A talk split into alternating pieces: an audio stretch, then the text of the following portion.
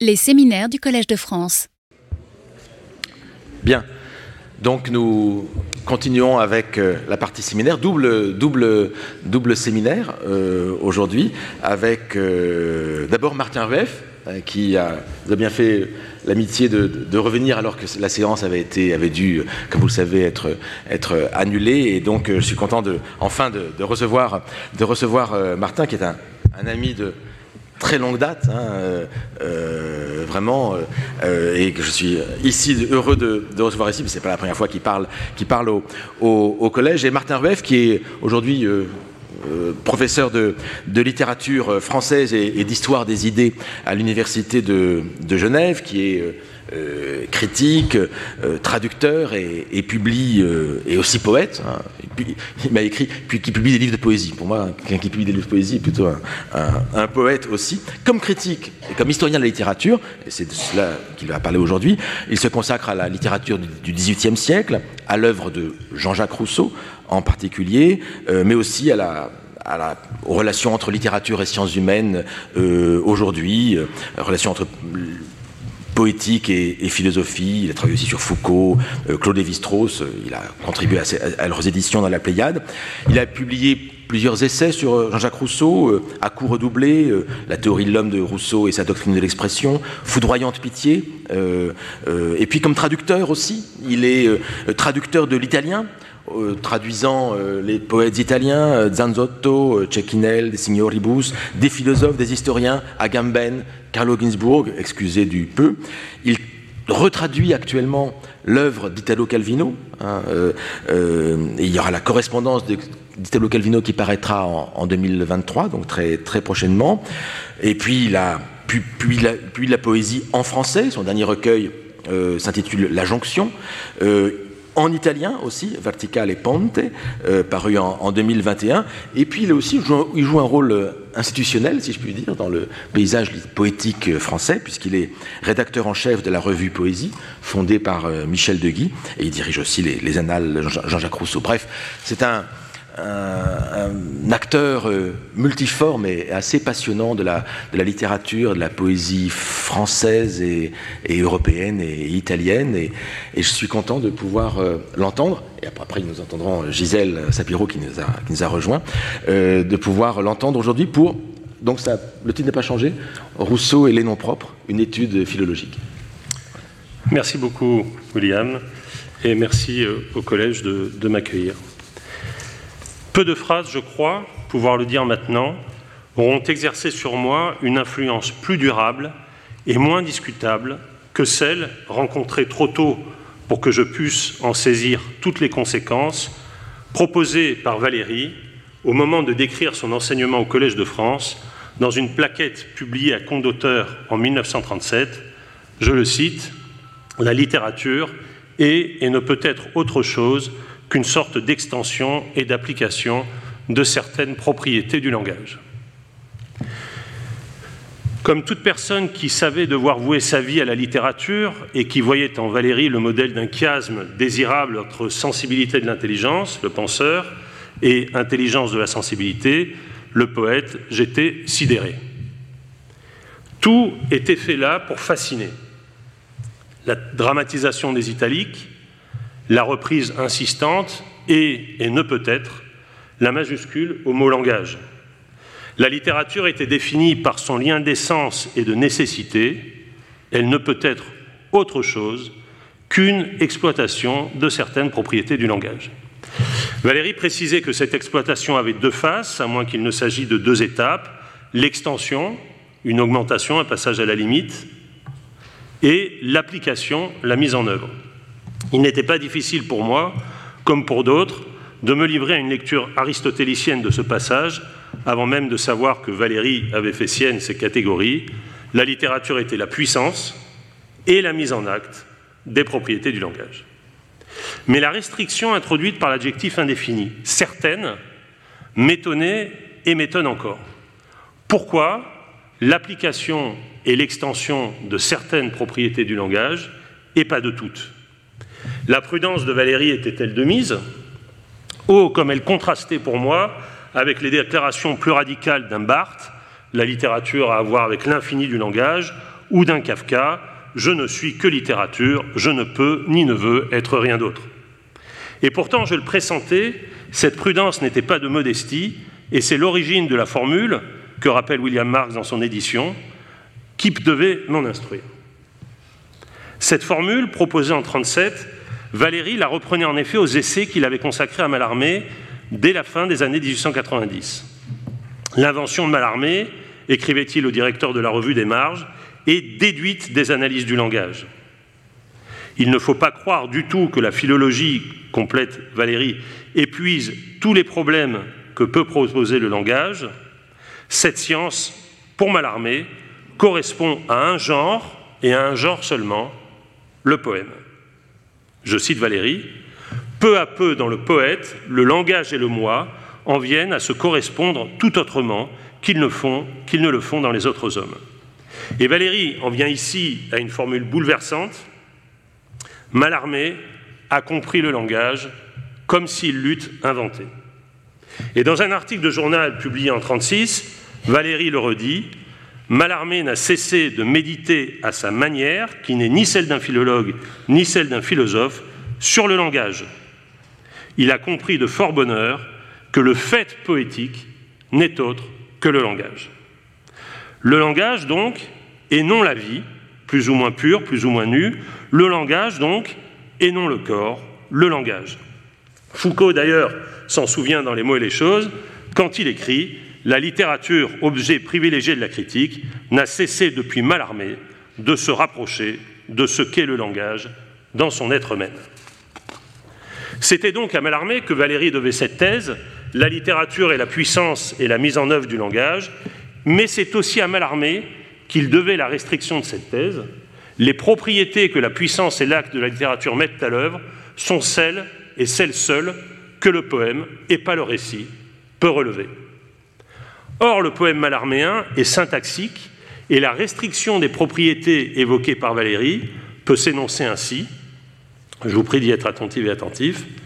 Malarmé, qui a renoncé à une certaine forme de métrique, a exploité de la manière la plus haute possible les ressources syntaxiques du langage et a fait ainsi passer la sémantique sous la coupe de la syntaxe. Malarmé n'avait-il pas confessé, la formule est fameuse, je suis profondément et scrupuleusement syntaxier. Et Valérie, toujours dans le même texte, de conclure, par conséquent, la syntaxe qui est calcul a repris avec Malarmé le rang de muse. Et toute lecture des poèmes de Malarmé le confirme. Je crois que c'est pour cette raison que l'un comme l'autre ont voulu éteindre dans les, dans les poèmes les puissances du nom propre. On le sait pour Mallarmé, la syntaxe l'emporte si bien sur la sémantique que lorsqu'il entreprend de donner un nom propre à un de ses personnages, il choisit une conjonction de coordination latine, igitur.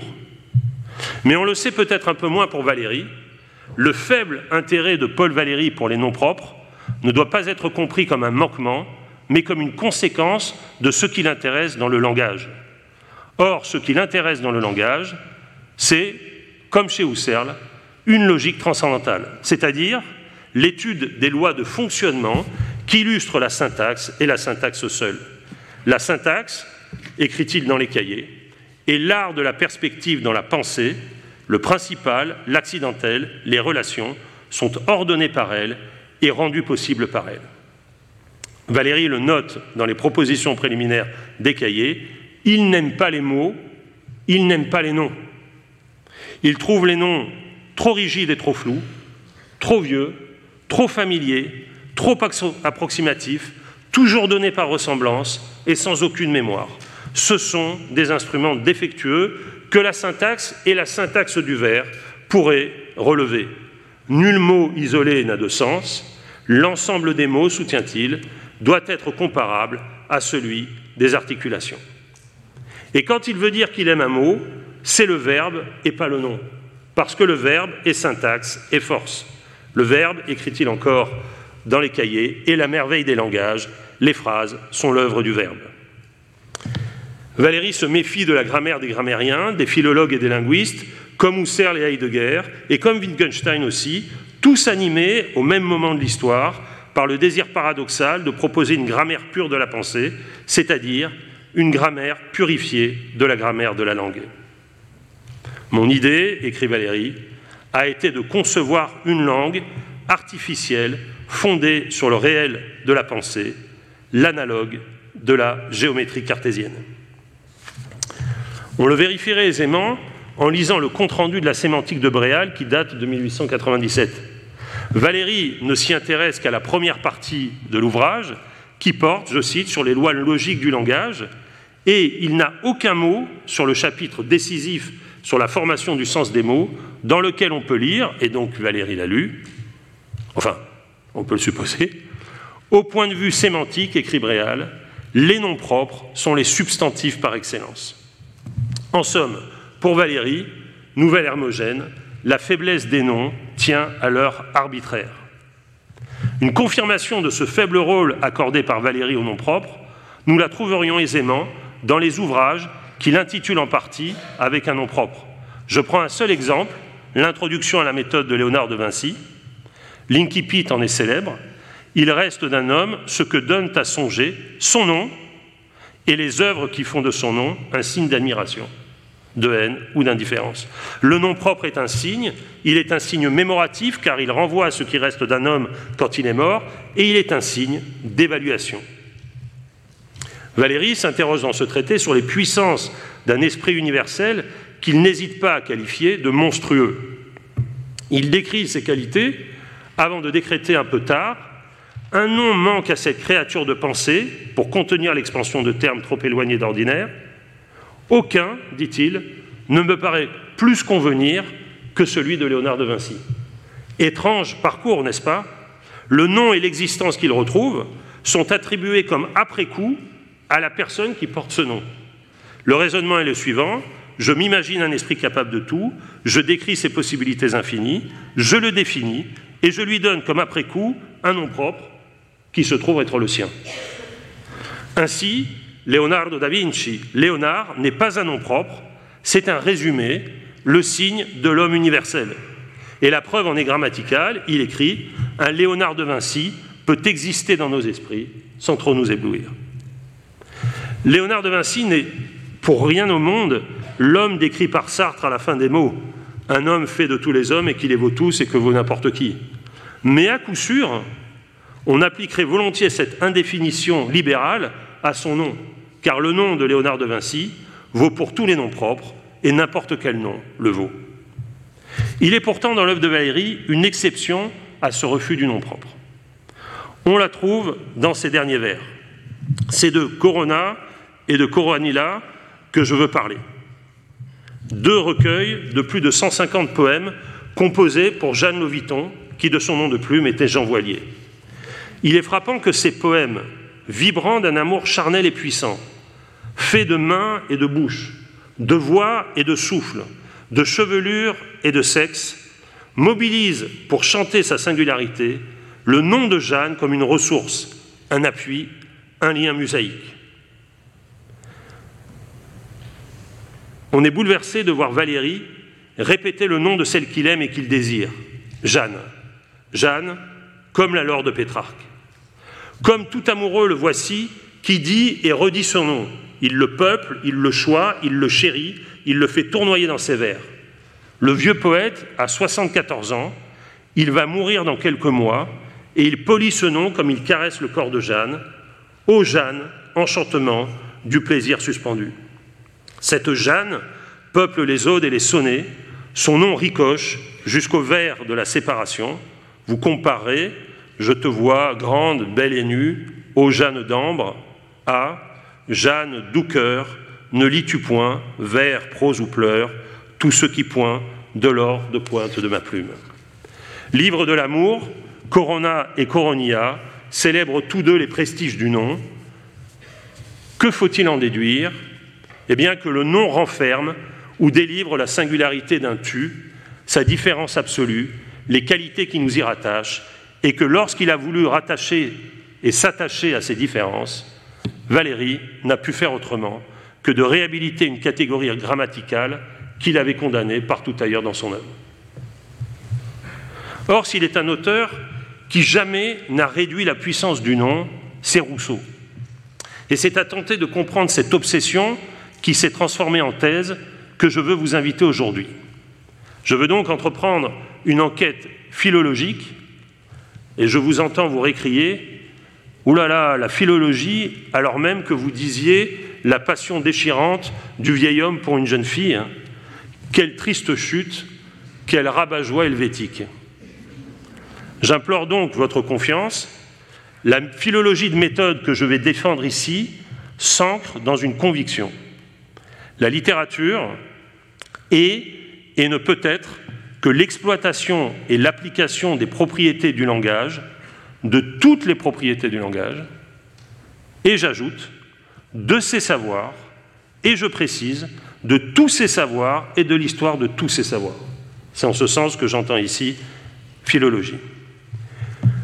Pour mieux situer la passion nominale de Rousseau, je me dois donc de savoir ce que l'on savait du nom propre à son époque et réfuter la croyance de Foucault qui voulut que le XVIIIe siècle, voyez les mots et les choses, fût pour royaliste. J'utilise ce savoir philologique, vous l'avez compris, cette philologie comme celle prônée par Giambattista Vico à grand cœur, c'est sa formule, comme une puissance de dénaturalisation. On pourrait ici faire un détour, je ne fais que le suggérer.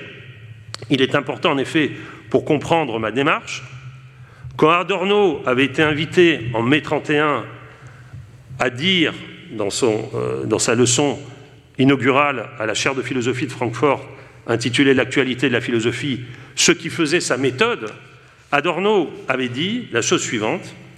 L'interprétation philosophique que j'entreprends de développer est fondée en droit, elle peut être exprimée comme l'exigence de répliquer à chaque fois aux questions posées par la réalité rencontrée au moyen d'une imagination, qui regroupe des éléments de la question non intentionnelle, des éléments non intentionnels, pour éprouver leur résistance.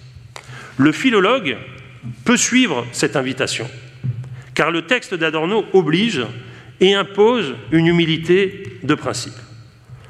Voici ce que j'aimerais soutenir et que je veux démontrer, c'est que la grammaire peut servir aux études littéraires comme ce réel non intentionnel, de la même manière que pour Adorno, c'est la sociologie qui est ce réel non intentionnel, peut servir de ce réel non intentionnel déjà donné pour offrir à la, philologie ses matériaux et créer des configurations aussi inventives que modestes, locales, mais se distinguant par leur résistance à tout rêve de transparence à soi de l'origine.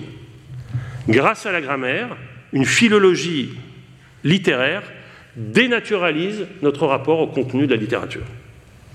La grammaire peut être ce lieu à partir duquel construire des interprétations partielles et fondées. Il ne s'agit certes pas, alors là, l'helvétique euh, rabat-joie serait carrément un bonnet de nuit, il ne s'agit pas de rabattre la littérature sur la grammaire, mais de se servir de la grammaire en philologue et en historien pour résister aux fausses évidences. J'ai précisé la portée de mon sous-titre, je peux maintenant me livrer à mon analyse. Elle est portée par trois thèses très simples. La première, c'est que Rousseau a une conception originale de ce qu'est un nom propre et du rôle qu'il doit jouer dans la langue. Cette thèse a été reconnue comme originale par les plus grands gamériens du XVIIIe siècle. Elle est grammaticale, pour ainsi dire, même si Rousseau n'aimait pas la grammaire. La deuxième, c'est que Rousseau nous offre une connaissance par nom propre. Si l'on veut bien reconnaître qu'il y a une telle connaissance, c'est-à-dire une connaissance différentielle de la singularité. Cette thèse est philosophique et elle consiste à faire du nom propre ce qu'on peut appeler un opérateur épistémique. La troisième, c'est que Rousseau relève de la tradition pétrarchiste et que, à la manière du vieux poète, Paul Valéry, il a considéré qu'aimer, c'était toujours aimer dans un nom. J'établirai la première thèse à partir d'une lecture du discours sur l'origine et les fondements de l'inégalité parmi les hommes, la deuxième à partir d'une lecture de l'Émile, et la troisième à partir d'une lecture de Julie ou la Nouvelle Héloïse. Le nom est ainsi ressaisi avec la vigueur d'un acte. Dans un premier temps, vous allez voir, nommer, c'est classer. Ensuite, Nommer, c'est appeler au double sens de héler et de faire venir à l'être. Enfin, nommer, c'est identifier, au triple sens de différencier, d'individualiser et de reconnaître. D'abord, donc, le second discours. Pour établir la première thèse, Rousseau avait une connaissance spécifique du nom propre. Il nous faut ouvrir le second discours ainsi qu'une page de l'essai sur l'origine des langues. On peut faire le premier pas de manière indirecte en citant l'article non de l'encyclopédie qui est dû à Nicolas Bosé, qui a rédigé les articles de l'encyclopédie après la mort de Dumarsais en 1756. Et Bosé signe 153 articles, dont l'article langage et l'article non, qui va déplaire à Diderot parce que Rousseau y est attaqué. En effet, dans un passage de la première partie du second discours, passage si célèbre que le grammairien philosophe Bosé le cite entièrement dans l'article non de l'encyclopédie, Rousseau avait écrit On doit juger que les premiers mots dont les hommes firent usage eurent dans leur esprit une signification beaucoup plus étendue que non ce qu'on emploie dans les langues déjà formées, et qu'ignorant la division du discours en ses parties constitutives, ils donnèrent d'abord à chaque mot le sens d'une proposition entière. Quand ils commencèrent à distinguer le sujet d'avec l'attribut et le verbe d'avec le nom, ce qui ne fut pas un médiocre effort de génie, les substantifs ne furent d'abord qu'autant de noms propres. Les premiers substantifs ne furent ne furent qu'autant de noms propres. Et Rousseau, qui perçoit la difficulté de son argument, donne un exemple. Chaque objet reçut d'abord un nom particulier, sans égard au genre et aux espèces, que ces premiers instituteurs n'étaient pas en état de distinguer, et tous les individus se présentèrent isolés à leur esprit, comme ils le sont dans le tableau de la nature. Si un chêne s'appelait A, un autre chêne s'appelait B, de sorte que plus les connaissances étaient bornées, et plus le dictionnaire devint étendu. Rousseau se penche ici sur une difficulté majeure de la philosophie du langage, la question de la dénomination. Comment les hommes ont-ils nommé? À l'inverse de Hobbes, qui soutient que les noms ont été donnés par un nomothète, hein, une espèce de, de léviathan qui donne les noms, Rousseau fait l'hypothèse d'une convention, les hommes, et ce pluriel compte. Or, la thèse de Rousseau est que les premiers mots des premiers parlants ont été des substantifs et que ces substantifs ont eu une fonction synthétique et que ces substantifs furent des noms propres. Ce point mérite toute votre attention parce qu'il est tout uniquement logique et ontologique. De fait, pour Rousseau, le nom propre est l'instrument de la division et de classement des êtres. Nommer, c'est classer. Assigner un nom propre à quelque chose ou à quelqu'un, ce n'est pas pour Rousseau dire en quoi il est différent, c'est dire seulement qu'il est différent. Ce n'est pas préciser les traits qui le différencient, c'est signaler qu'il présente un ensemble de traits qui le différencient. Le nom propre, c'est donc, à l'état de nature, la différence pure, enfin l'état de nature euh, tardif. Il atteste que chaque individu est différent des autres, comme son nom propre est différent des autres. Peu importe la nature de ces différences, c'est la différence qui compte. Le nom propre est une forme vide ou quasi vide de la différence. En d'autres termes, pour celles et ceux qui connaissent ce philosophe, Rousseau anticipe Kripke dans Naming and Necessity. Appeler, c'est simplement établir la nécessité d'une référence univoque entre un mot et une chose. Or, comme le dit Bosé, cette thèse est absolument paradoxale, et je cite Bosé, elle n'a qu'un seul défenseur, c'est Rousseau. Ce n'est pas la première fois où Rousseau est unique en son genre. Car, comme le dit euh, pour la philosophie de notre siècle, la différence entre les noms appellatifs, c'est cette manière dont, la manière dont on appelait les noms communs à l'époque, et des noms propres, est telle que, pour tous, dit Bosé, les noms appellatifs, c'est-à-dire les noms des classes et des espèces, ont précédé les noms propres. La seule trace, dit Bosé, qu'on puisse trouver dans l'histoire de la grammaire qui fit du nom propre un antécédent du nom commun, c'est chez les stoïciens. Mais Rousseau n'avait pas eu accès au texte de logique stoïcienne. Et donc, Bosé construit une espèce de débat entre Rousseau et l'abbé Girard, hein, le grand grammairien euh, l'abbé Girard, pour montrer hein, que si Rousseau adopte un système tout opposé, c'est sa formule, il a tort. Toujours dans cette première thèse de, Rousseau sur le langage, il faut noter un second trait de cette thèse sur les noms propres. Donc vous l'avez compris, les noms propres sont premiers, ils anticipent les noms communs. Et la deuxième thèse, enfin la deuxième proposition de cette première thèse, c'est que les premiers noms propres ont été figurés.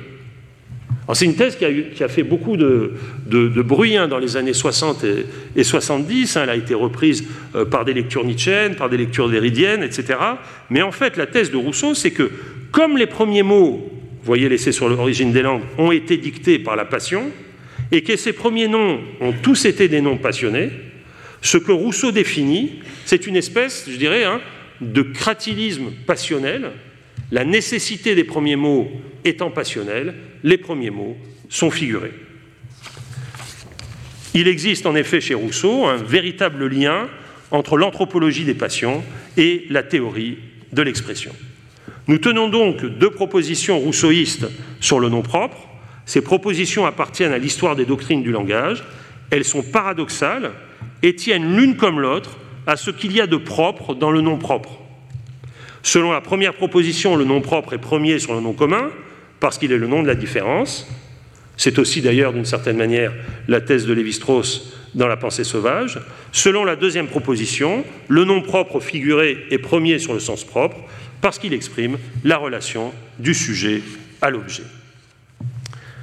Ces deux propositions sont conformes à l'ontologie de Rousseau, telle qu'il l'exprime dans l'essai sur l'origine des langues.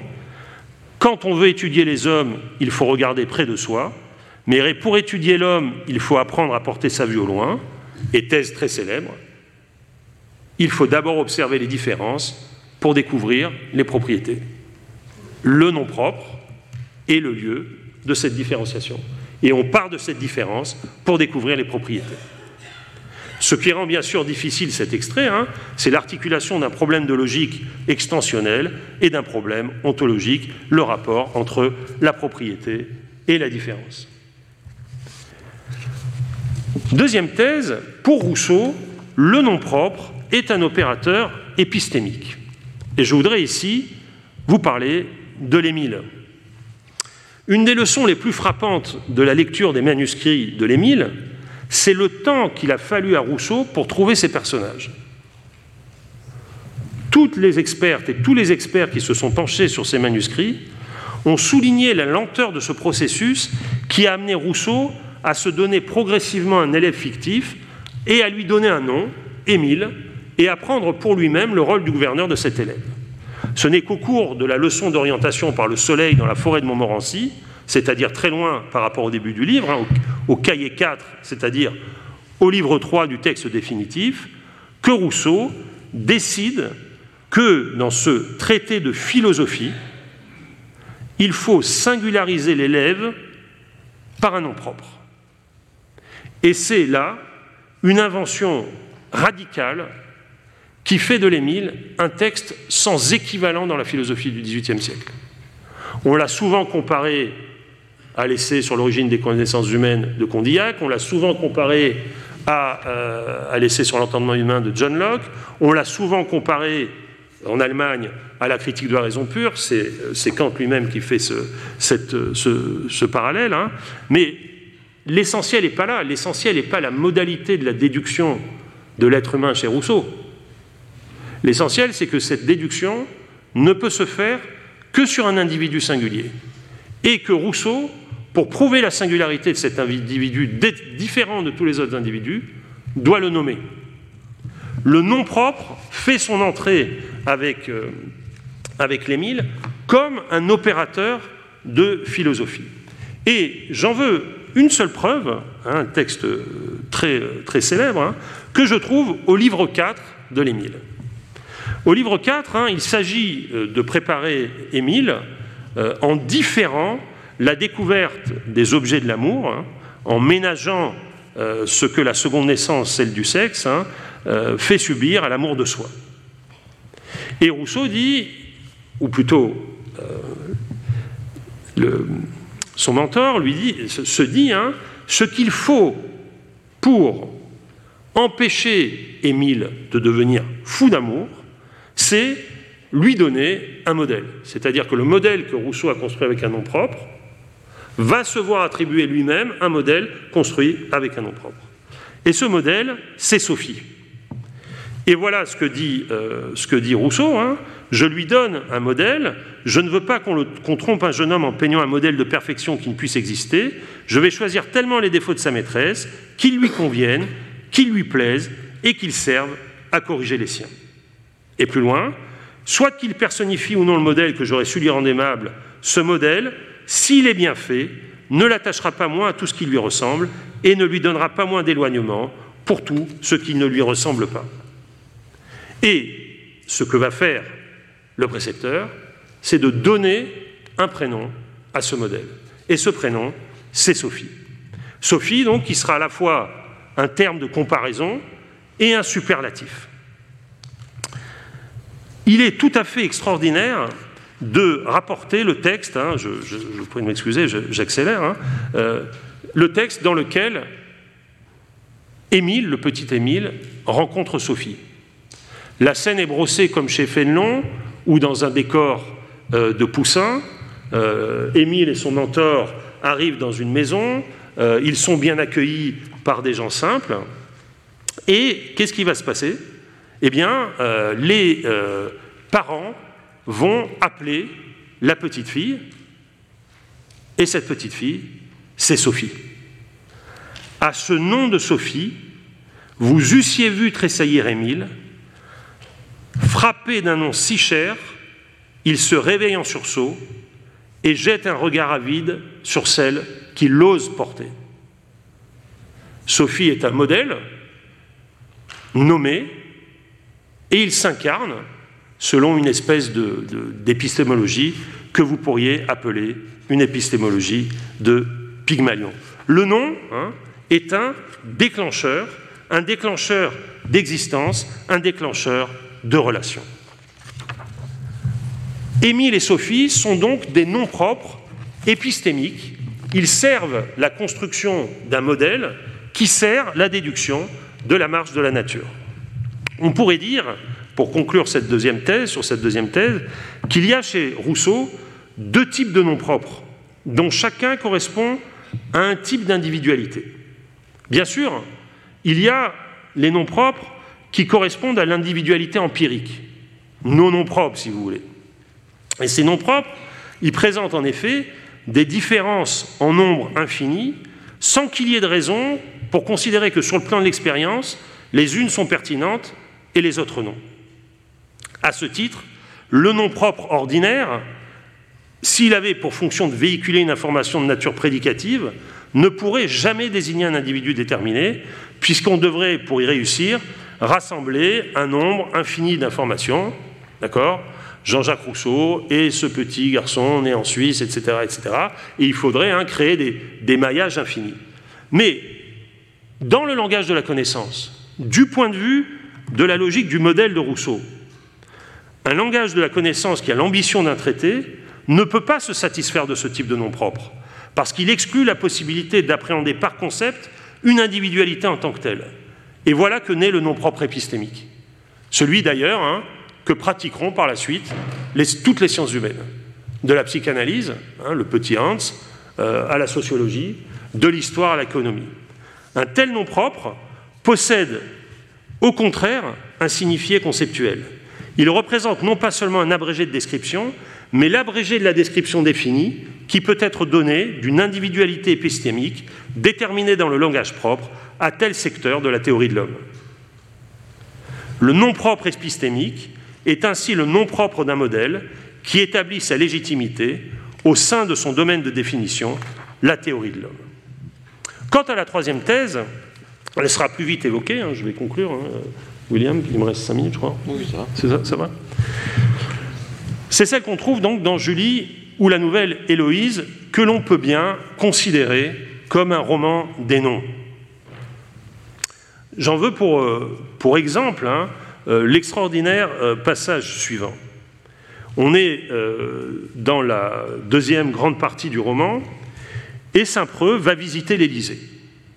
En entrant dans l'Élysée dans ces dispositions, je me suis subitement rappelé le dernier mot que m'avait dit hier M. de Volmar, à peu près dans la même place. Le souvenir de ce seul mot a changé sur le champ tout l'état de mon âme. J'ai cru voir l'image de la vertu, où je cherchais celle du plaisir. Cette image s'est confondue dans mon esprit avec les traits de Madame de Volmar, et pour la première fois depuis mon retour, j'ai vu Julie en son absence, non telle qu'elle fut pour moi et que j'aime encore à me la représenter, mais telle qu'elle se montre à mes yeux tous les jours. Entendons que, pour la première fois, Saint-Preux ne pense pas à Julie quand il se rapporte à elle, il pense à Madame de Volmar. Tout est changé. L'image, la relation qu'il a avec cette image, et jusqu'au nom même.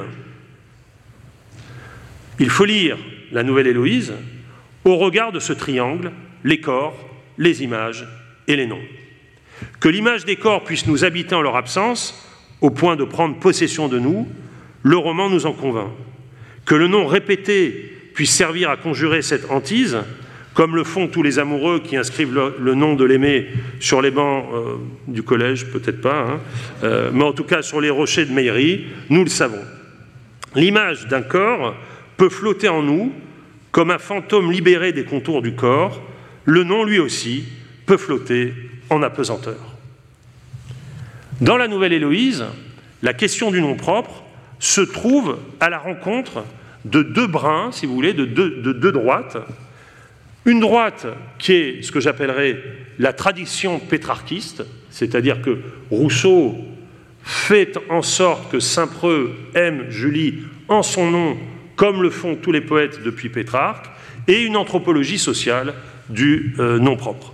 On pourrait lire hein, le drame de l'Héloïse hein, comme un drame pétrarchiste confronté à un problème très simple, c'est que Saint-Preux n'a pas de nom. C'est un homme sans nom. Un mot sur le premier brin, un mot sur le deuxième, et je conclus. En 1933, Walter Benjamin avait rédigé une note intitulée Amour platonique. Je la lis l'essence et le type d'un amour se définissent le plus rigoureusement dans le destin qu'ils réservent au nom, au prénom. Le mariage prive la femme de son ancien nom de famille pour lui substituer celui du mari, et pourtant, la chose vaut aussi pour presque toute approche sexuelle qui ne laisse pas intact le nom. Il l'enveloppe et le déforme par des surnoms affectueux qui, soulevant, le laissent dans l'ombre pour des années, pour des dizaines d'années. Au mariage entendu dans ce sens large s'oppose l'amour platonique, et c'est ainsi seulement dans le destin des noms, non dans celui des corps, qu'il se peut vraiment définir avec son seul sens authentique, son seul sens important, comme l'amour qui ne sacrifie pas le nom pour expier son plaisir, mais qui aime l'aimer dans son nom même, la possède en son nom, et dans son nom la choix. Pour cet amour, la présence de l'aimer sort de son nom comme le rayonnement d'un foyer ardent, et c'est encore de lui que procède l'œuvre de celui qui aime. Si le nom propre n'appartient pas à la femme, c'est qu'il la lie à ses parents. Son nom est le leur. Seul le prénom qu'ils lui ont donné lui appartient, car au moment où la femme se marie, elle se voit pour la deuxième fois attribuer un nouveau nom de famille. Le nom de l'aimé assure son identité selon l'amour, alors que son nom de famille indique son allitération selon la société. Or, ce nom, le prénom, est souvent submergé dans l'amour par les diminutifs, le nom tronqué, hein, je ne vous donnerai pas d'exemple, hein, le fait qu'on tronque les noms par affection, hein, ou par des noms d'oiseaux, ce que j'appellerais des noms troqués, ou par les appellatifs du baby talk qui empruntent à l'animalerie, ma pupus, etc., euh, etc.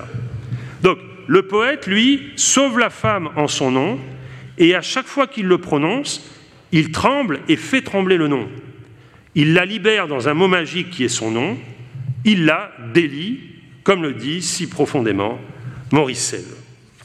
Or, l'ensemble du roman rousseauiste est placé sous un texte en épigraphe qui donne la tonalité pétrarchiste, puisque c'est le sonnet 338 de, euh, du canzoniere, non la conobbe il mondo mentre lebbe, conobbi l'io qui a piangere qui rimasi, le monde ne l'a connue pas alors qu'il l'a possédée, je l'ai connue moi qui reste ici-bas pour la pleurer, et plus loin est cité le fameux sonnet de Pétrarque, elle ne m'a laissé d'elle qu'un nom.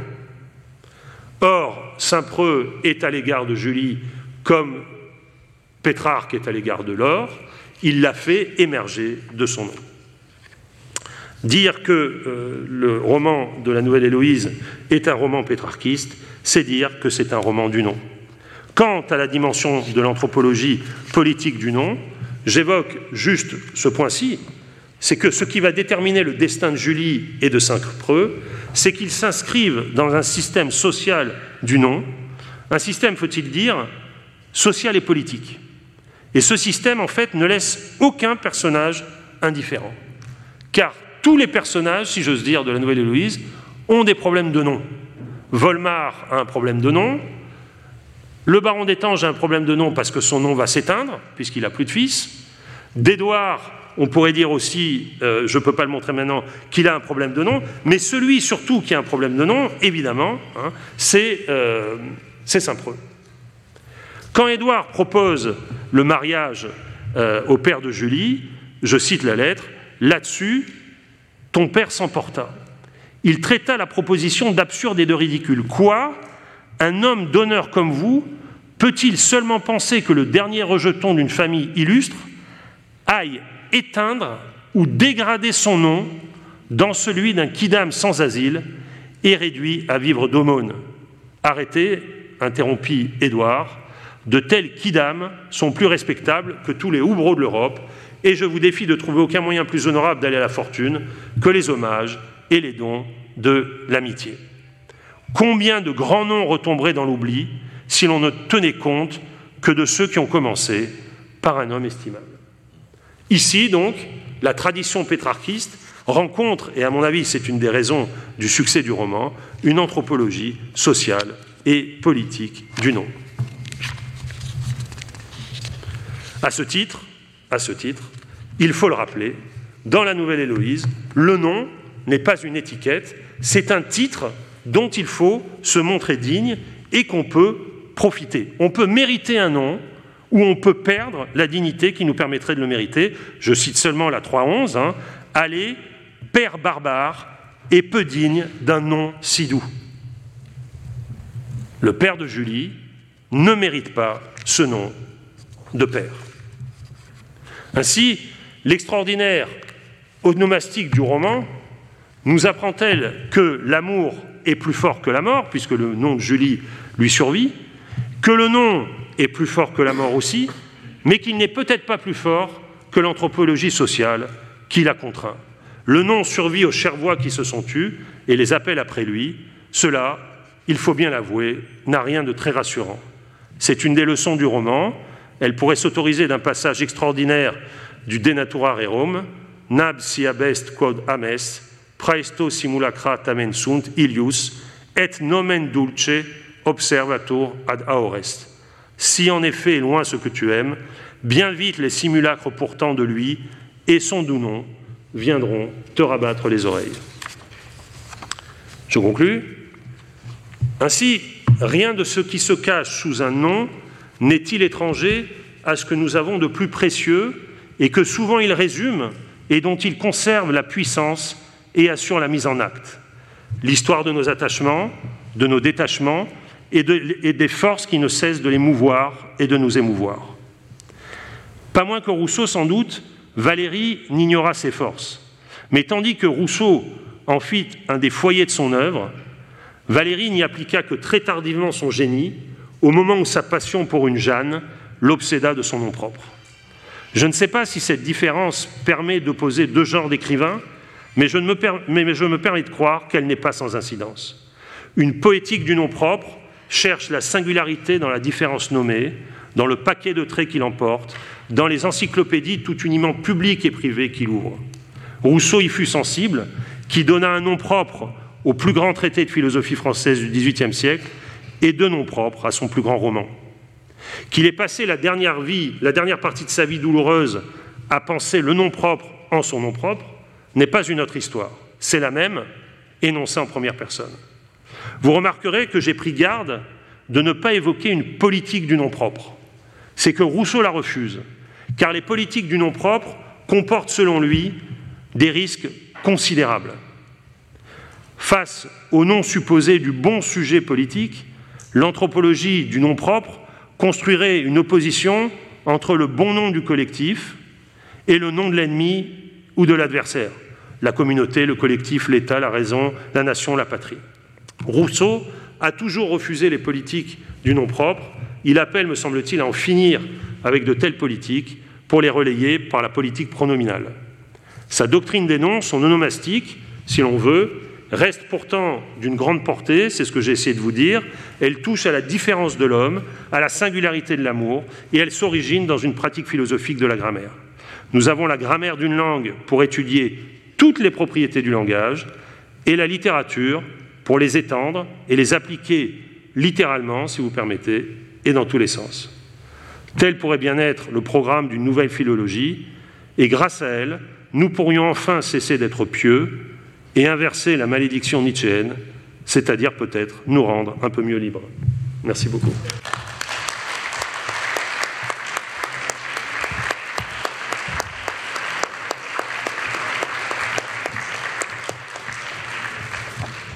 Merci, euh, cher Martin Rueff, pour euh, cette magnifique euh, conférence extrêmement, extrêmement brillante et qui fait sens à partir de la question du nom propre de l'ensemble de la pensée en fait de, de Rousseau. Et c'était assez, assez virtuose de faire, de faire cela, d'accomplir cet exploit.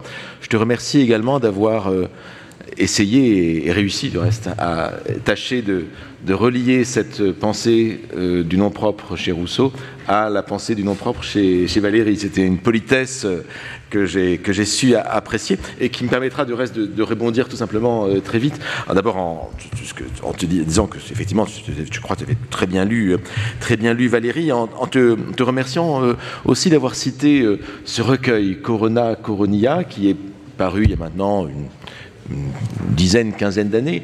Euh, donc c'est vraiment, ce sont les derniers poèmes de, Valérie, euh, écrits en, en l'honneur de, de, Jeanne, euh, de Jeanne Loviton, et qui sont des, des, poèmes en fait qui correspondent, et tu l'as, très bien, très bien vu, mais on, pourrait, je crois, insister, correspondent en fait à un, changement de, de, paradigme dans la, dans la façon euh, d'écrire de la poésie chez, chez, Valérie. Et je pense que ce n'est pas sans, on y reviendra peut-être euh, la semaine prochaine, mais ce n'est pas sans lien avec, euh, avec les, expériences que Valérie a, a connues, de, les, attaques contre, contre, sa, contre sa poésie. Il a, il a réellement, par, à cause de ces attaques, à cause dans d'autres raisons, il a changé de manière de manière d'écrire hein, et, de faire de faire de la poésie et, dans euh, et dans, dans ce recueil Corona Coronia, on, a vraiment une, un autre un autre Valérie qu'il faut absolument lire parce que c'est c'est très différent de, Charme, très différent de la de la Jeune Parc. Il faut dire aussi le, recueil Alphabet, il faut dire qui sont les histoires brisées également. Et c'est une, autre, un autre rapport du, réel, euh, de, la langue, de la langue au, réel, et avec une volonté de, de simplicité, de clarté qu'on n'imagine pas en vérité chez, chez, dans la poésie de Valérie, et, une, et quelque chose de très touchant et très, très euh, immédiatement émouvant. Hein, je crois, c'est assez, assez frappant. Enfin bref, il faut, il faut je crois, non pas réhabiliter, mais il faut mettre la lumière sur, ce, sur ces recueils euh, Corona et Coronia qui, montrent la diversité des, pratiques de, Valérie concernant la, poésie. Et deuxième chose, et je te laisserai réagir peut-être là-dessus, euh, c'est... Euh, alors tu disais, chez Rousseau, il n'y a pas de... Euh, il y a l'idée que les noms propres sont premiers hein, dans, oui. dans l'histoire de la langue. Étrangement, euh, on a une formule assez proche, alors je ne sais pas si tu, si tu es tombé de, dessus dans le cours de poétique, c'est dans, dans les dernières années, où, euh, au bout du compte, Valérie qui dit euh, si nous faisions, si nous avions une attention extrême à toute chose, il imagine que quelqu'un a une attention extrême à toute chose, eh bien, nous n'aurions plus de concept. Il n'y aurait que du singulier autour de nous. Et donc, nous n'aurions pas le concept de table si nous voyions la singularité de chaque table, si nous faisions attention au fait que chaque table est différente, euh, est différente, est différente d'une autre. Alors, il ne fait pas, autant que je me souvienne, l'application au langage à ce moment-là, mais il faudrait revoir le, revoir le, passage. Mais il y a euh, l'idée qu'au bout du compte, le réel n'est fait que de, les n'est fait que de, que de singulier, et que donc euh, euh, la langue est, de cette manière, une sorte d'imperfection par rapport, par rapport à ce réel singulier. Et c'est la, et c'est la conception du nom propre chez Valéry, à savoir c'est une conception totalement pragmatique, c'est-à-dire que le, ou, du, ou, du, nom en général même. C'est-à-dire que le nom ne, ne, fait sens que dans le cadre d'un contexte, un contexte soit langagier, soit un contexte, un, contexte extérieur au, au langage, au langage lui-même. Et donc c'est toujours le fruit d'une négociation entre, entre l'autre l'interlocuteur, celui qui parle et, le, et celui, et celui, et celui qui l'écoute. Euh, oui, euh, merci beaucoup. Un mot sur Corona et Coronia, dont évidemment le titre a été un peu desservi par l'actualité. Hein. Bon, un recueil qui s'appelle Corona avait peu de chances d'être euh, sollicité par le public. c'est absolument stupéfiant. C'est vraiment un recueil stupéfiant. Euh, et c'est stupéfiant pour une raison, euh, euh, je ne fais que redoubler ce que, vient de dire William Marx, hein, mais pour une raison très profonde, c'est que le sujet de ce recueil, c'est le corps de Jeanne. Et c'est un recueil d'un érotisme tout à fait, je dirais même, troublant et dérangeant. Hein, euh, il y, a même un poème que je me garderai bien de lire euh, devant vous. C'est hein, obscène. Qui est, vraiment pornographique. Hein, vraiment. Enfin, il y en a deux, hein, et dont l'un des, deux est d'ailleurs sans doute le plus beau du, livre. Euh, c'est vraiment des recueils. De... Et donc, c'est très frappant par rapport aux, critiques qui, étaient, qui étaient adressées à Valérie et, dont William Marx faisait la liste tout à l'heure. une poésie désincarnée, une poésie cérébrale, une poésie hermétique. Là, je vous jure qu'on comprend. On, comprend bien ce dont il s'agit. Alors, pour ce qui est de, la, question du nom, je pense qu'il y a, tu, mets le doigt évidemment sur un point essentiel que je déplierai en deux. C'est-à-dire que euh, quand on pense le nom, je crois qu'il y a deux choses. On peut penser le nom ou on peut penser la question de la nomination. Et euh, par exemple, hein, Rousseau, c'est vraiment un penseur d'abord de la nomination. Comment on a donné les noms? Wittgenstein, c'est un penseur de la nomination, bien sûr. Hein, comment on étiquette le réel Et il est vrai que dans un moment très spécifique, qui est celui que j'ai cité, c'est d'ailleurs celui du second discours, on a l'impression que Rousseau est un nominaliste. Si nominaliste, ça veut dire que à chaque objet correspond un nom particulier et que ce nom est propre. Et c'est exactement hein, ce qu'on pourrait appeler le, nominalisme perceptif de Valérie euh, euh, que tu évoquais, c'est-à-dire qu'à chaque objet, hein, euh, en fait, la singularité d'un visage, on, le, voit bien avec les visages. Hein. Le mot visage, c'est vraiment un mot qui ne devrait pas exister.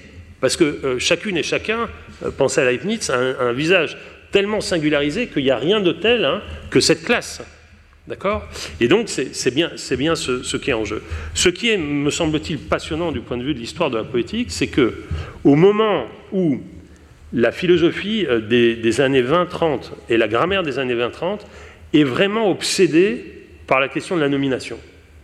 Et c'est très frappant parce que euh, ce point euh, fait converger des penseurs du langage qui n'ont aucun rapport entre eux qui sont même ennemis. Wittgenstein, Heidegger, par exemple. D'accord? Et des grammairiens qui n'ont aucun rapport entre eux, hein, euh, Bréal et plus tard Damour et Tépichon. Mais il y a une arme, et je pense qu'elle est, euh, euh, si j'ose dire, décapante, que Valérie a saisie, c'est la théorie de la syntaxe de Mallarmé. Or, le problème, si vous voulez, c'est qu'on est convaincu qu'on fait des poèmes avec des mots, des beaux mots, hein, l'onde au lieu de l'eau, etc., etc. Et ce que Mallarmé substitue à l'ancienne métrique et à la combinaison non choisie, métrique, etc., c'est une nouvelle syntaxe.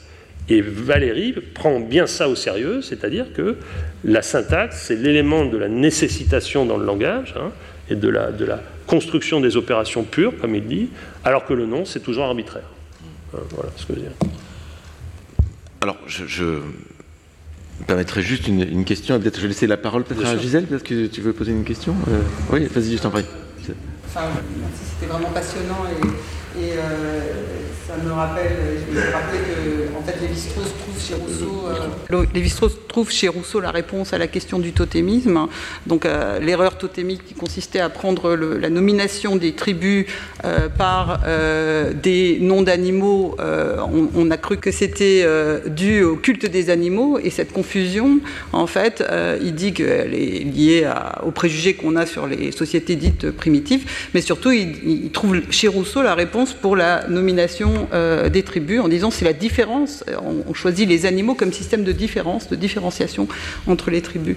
Et puis euh, ça m'intéressait euh, l'idée que, que, Rousseau est contre une politique des noms propres, parce qu'il se trouve que j'ai travaillé sur la poésie de la résistance et justement sur la politique des, des, noms propres dans la poésie de la résistance, ah puisque dans la politique clandestine, les seuls qui peuvent être nommés sont les morts, et il s'agit de, les, de leur tresser un tombeau, mais aussi de, de, construire un contre-récit par rapport aux récits euh, dominants qui ont fait des terroristes euh, et donc euh, de, les transformer en, héros. Donc voilà, je ne sais pas si ça, ça résonne d'une manière ou d'une autre, mais il me semble que ça fait vraiment écho à, ce, que, ce que Rousseau dit des, la, fiche rouge. Enfin, voilà, c'était aussi les noms imprononçables, les noms étrangers. Enfin, voilà.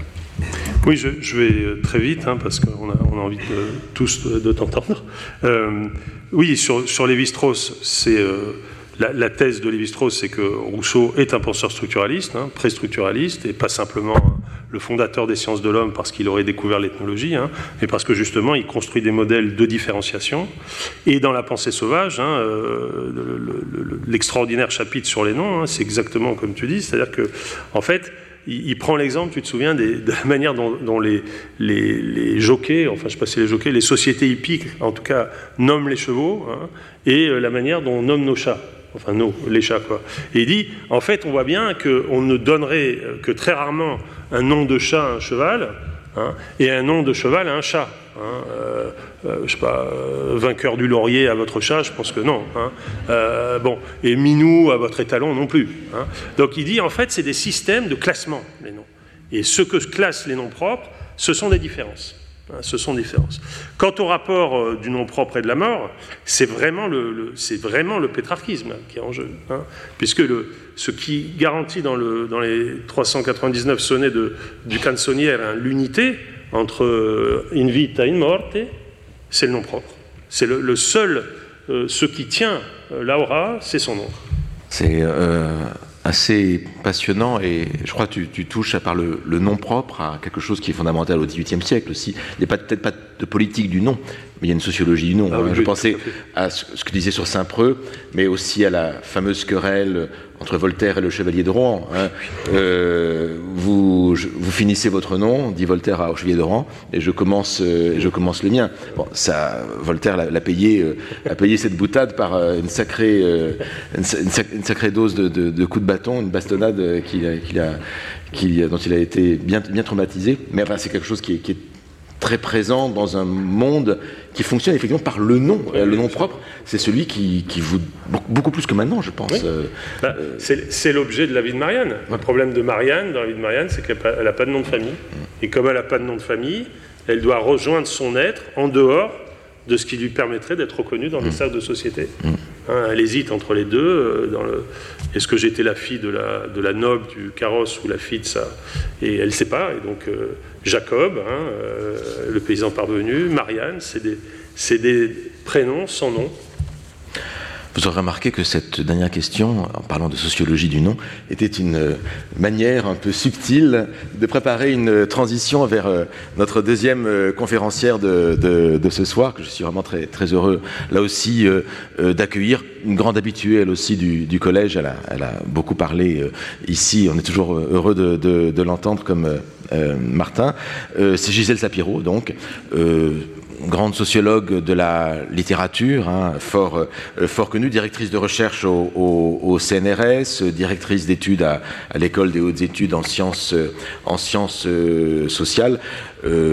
médaille d'argent très récente, prestigieuse récompense du, du, CNRS, et qui est l'autrice d'un nombre de livres importants et, et c'est pas le nombre qui est important, le nombre est important, mais de livres importants, euh, vraiment, euh, qui, ont fait, qui ont fait date et qui, et qui qu'on continue de lire. Je, n'en cite que quelques-uns. Euh, la guerre des écrivains, donc sur la, les 1940-1953, sur la, la, les écrivains pendant la Seconde Guerre mondiale. Translatio, le marché de la traduction en France à l'heure de la mondialisation, thème qui sera sans doute évoqué tout à l'heure dans dans, dans la conférence. la responsabilité de l'écrivain, qui est l'un des thèmes centraux de la réflexion de Gisèle euh, Sapiro, donc littérature droit moral en France au 19e, 19e 21e siècle, les écrivains et la politique en France de l'affaire Dreyfus et de la guerre d'Algérie, et puis dernièrement, euh, un livre aussi assez, assez passionnant qui essaie de, de, traiter une question de, véritable théorie littéraire hein, euh, par une approche pragmatique, sociologique, pratique, historique. Peut-on dissocier l'œuvre de l'auteur hein, C'est une, une, vraie, une, vraie, une vraie question traitée à partir ici de, de cas, de cas, de cas particuliers. Et donc, euh, ben voilà, pour parler je ne l'ai pas rappelé tout à l'heure, mais ça me paraît important, pour parler de ces nouvelles recherches euh, sur la littérature, hein, qui font écho à ces nouvelles recherches que faisait lui-même Valérie ici, euh, ici même, dans les années, euh, à la fin des années 30, au début des années 40. Je crois que la, sociologie de la littérature, telle que la pratique Gisèle Sapiro, fait partie de ces, de ces nouvelles recherches qui nous apprennent énormément hein, sur, voilà, sur l'institution littéraire, son rapport à, la société, à, à l'histoire. Et aujourd'hui, donc, on sera plutôt dans les affaires, euh, non pas de responsabilité de l'écrivain, mais plutôt précisément dans les questions de mondialisation, qui est l'un des, aussi la littérature mondiale fait partie des, objets de recherche et de travail de Gisèle Sapiro. Et le titre du séminaire, euh, de la conférence, euh, c'est Créer un canon littéraire international. Roger Caillois et le programme des œuvres représentatives de l'UNESCO. Retrouvez tous les contenus du Collège de France sur www.colège-2-france.fr.